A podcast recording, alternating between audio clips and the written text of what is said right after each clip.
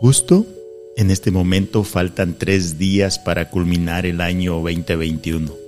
Y justo en esta etapa de transición muchos nos ponemos nuevos retos y metas, los famosos propósitos de año nuevo. Y no digo que esté mal, pero la mayoría se nos olvida que antes de empezar algo nuevo debemos de cerrar ciclos. Creo que en lo personal, uno de los ciclos que más cuesta trabajo cerrar son las relaciones de dependencia emocional porque se involucran los sentimientos y emociones. Esos ciclos se convierten en un tiempo cíclico que no te permite avanzar para lo que Dios quiere para ti. No estoy afirmando que regresar a intentar estar con alguien de nuevo sea un total fracaso. Es algo que requiere discernimiento y sobre todo oración para obtener la guía del Espíritu Santo. Para poder cerrar un ciclo es necesario olvidar tu pasado y eso se consigue perdonando. Si todavía estás pensando en un amor del pasado y no estás listo para llegar a la meta, recuerda que la meta no es tener el amor de tu vida. Esto va mucho más allá. La meta es Cristo, quien es el autor y consumador de la fe. No podemos conducir el vehículo de nuestra vida mirando por el espejo retrovisor. No podemos conducir esta vida sin dejar de perder ese panorama maravilloso que el Señor tiene frente a ti. El espejo retrovisor en esta vida que solo sea para consulta, para recordar los buenos momentos y para aprender de aquellos que llamamos malos, pero no son malos. Si tú consideras que algo malo ha sucedido en tu vida, en este año que acaba de culminar, no lo etiquetes así. Etiquétalo como un aprendizaje. Mi nombre es Gersaín Galvez para el programa Sendero a Damasco y hoy vamos a reflexionar sobre el capítulo de Filipenses 3, el versículo 13 y 14, cerrando ciclos.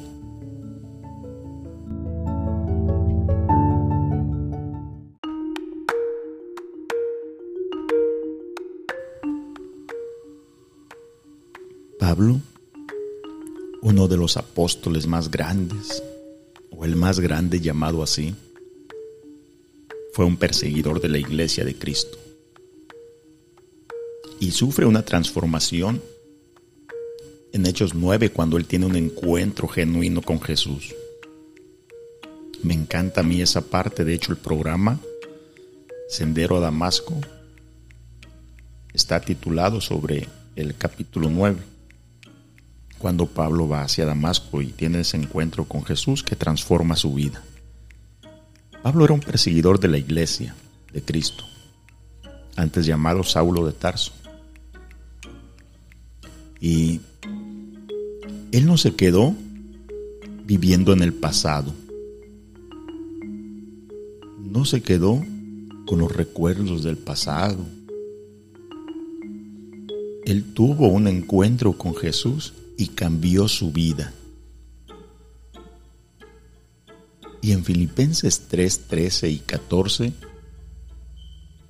Él nos dice, hermanos, yo mismo no pretendo haberlo ya alcanzado, pero una cosa hago, olvidando ciertamente lo que queda atrás y extendiéndome a lo que está adelante prosigo a la meta, al premio del supremo llamamiento de Dios en Cristo Jesús.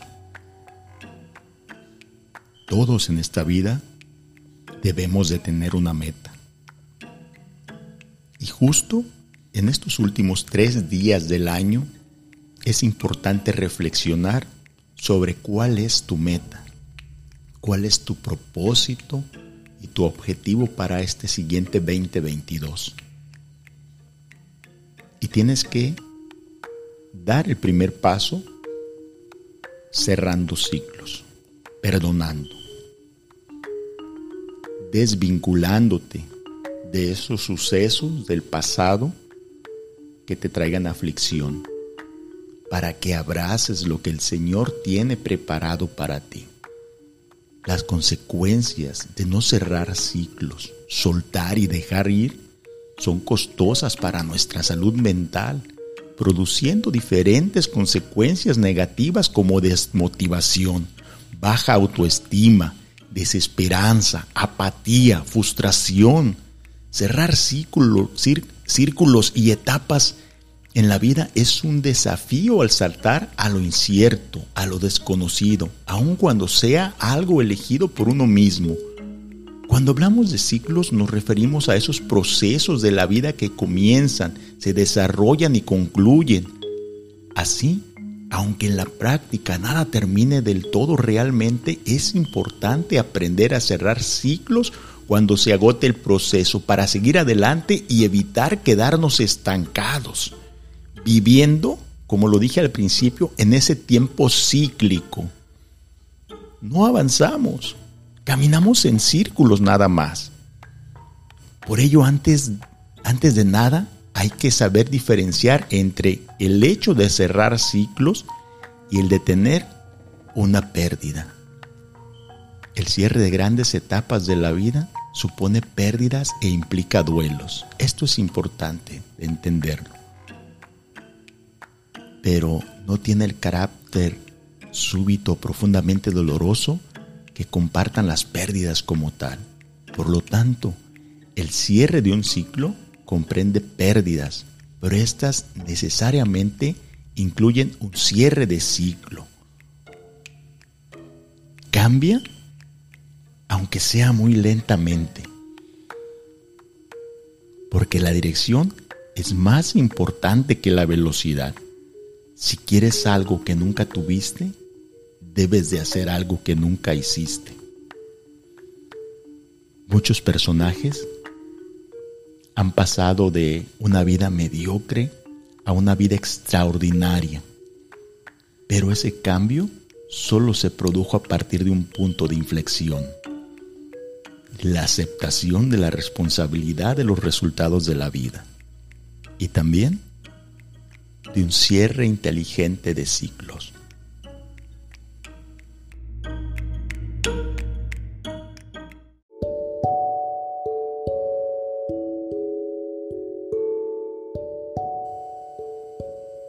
Isaías 43, 18 y 19 dice, No os acordéis de las cosas pasadas, ni traigáis a memoria las cosas antiguas He aquí, yo hago cosa nueva.